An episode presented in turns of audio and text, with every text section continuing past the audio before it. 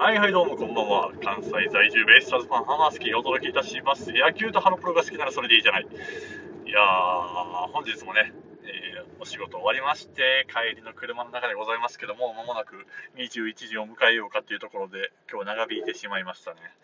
いや、いい時間だな。いや、今日もよく働いたなと思いますよ。自分で言うのもあれですが。まあなかなか忙しい時期でもありましてね、この2月あたりからかな、結構やっぱり、まあ仕事柄ね、この春先、まあ、特に学校など行ってると、部活動の新チームだったりね、新入部員さんの、まあ、そういうチームユニフォームだったり、そういったところのいろいろな合わせがあるので、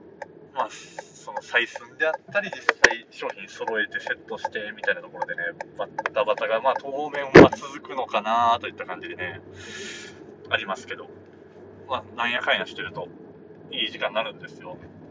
まあ普通にね、あの、純粋に自分が、まあそうなんですよ。やっとね、今の職場で半年になるんですよ。そうなんですよね。まあこれがあっという間なのか、まだ半年なのか、ちょっと何とも言えないとこなんですけど、まあ半年やってくると少しずつやっぱり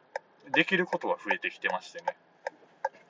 まあ今まではある程度店、まあ、言われたことをやってっていうところはあったんですけど、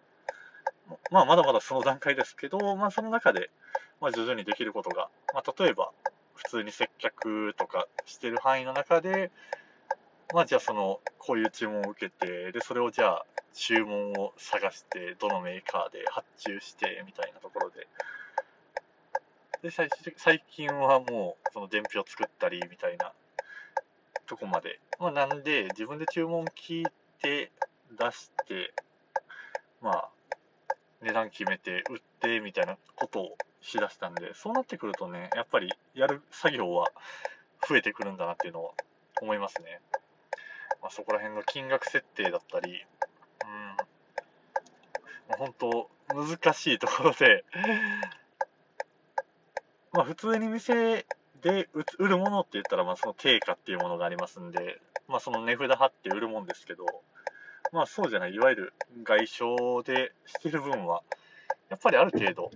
安くしながら、でも利益を取りながらみたいなところで、まあ、ある程度一定の掛け率はあるっちゃあるんですけど、まあ、どこら辺のラインまで値段設定するのかなっていうノウハウをね、今、学んでるところですよ。や、面白いなと思いますね。前職だとなかなかこういったことはなかったので、うん、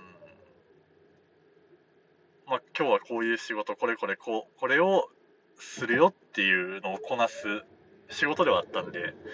まあ、今なんかそういった今日はじゃあこれをしてみたいなのがそこまで定まってないので、まあ、なんぼそういう需要を自分で作っていくかみたいな仕事ではあるんでね、えーまあ、それが最初はできるのか不安だな、プレッシャーだなっていうのですごく、まあ、そこら辺からちょっとメンタルおかしくなっていたのかなっていうのはあったんですけど、最近はちょっとずつあの前向きに、まあ、それこそちょっとメンタルクリニックなんかも通いながらね、えーしてるうちに、まあ、だったり、いろんな人といろいろおしゃべりさせていただく機会もありながらっていうのをしてると、最近はちょっとずつ前向きにはなってきて、まあ、そういう仕事の面白さみたいなのも感じられるようになってきたんでね、まあ、非常に前向きな感じになってきて、いい傾向だなとは自分でも思うんですけれど、まあ、そんな仕事しててですよ、今日ね、今日もお昼1時ぐらいかな、まあちょっと昼休憩入ります。っつって、今日はスーパーで、まあ、パンとおにぎりとカップ麺買ってきてね、じゃあ今日はこれ食べようっていうことでカップ麺にお湯入れた瞬間ですね、内戦がなってね、うん、まあ内戦になるのは別に構わないんですけど、出たら、まあ、浜月さんお客さんですよ、みたいな、もうタイミングよ、みたいな感じで、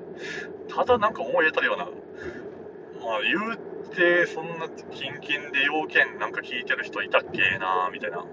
僕を訪ねてくるお客さんなんかおったかいなみたいな感じで、まあじゃあ降ります、言うて。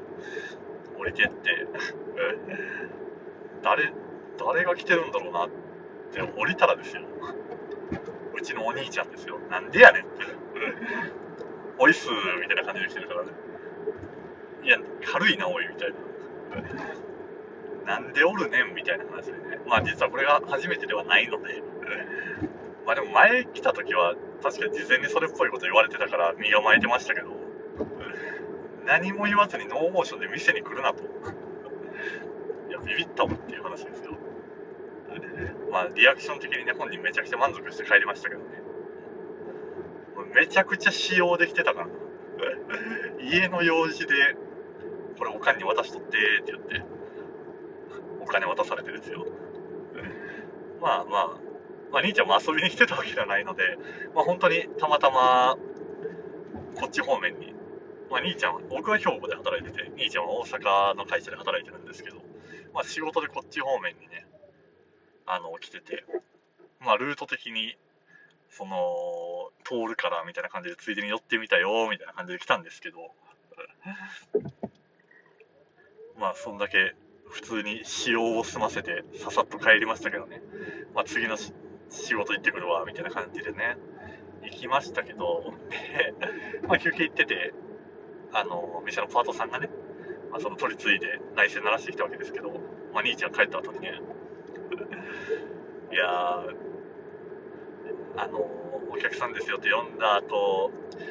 今日行くって言ってなかったから、あいつ絶対びっくりするって言って、お兄さんめっちゃ、なんか嬉しそうでしたよとか言われて、子供かみたいな。4月末で40になった男ですよ。40歳が何を、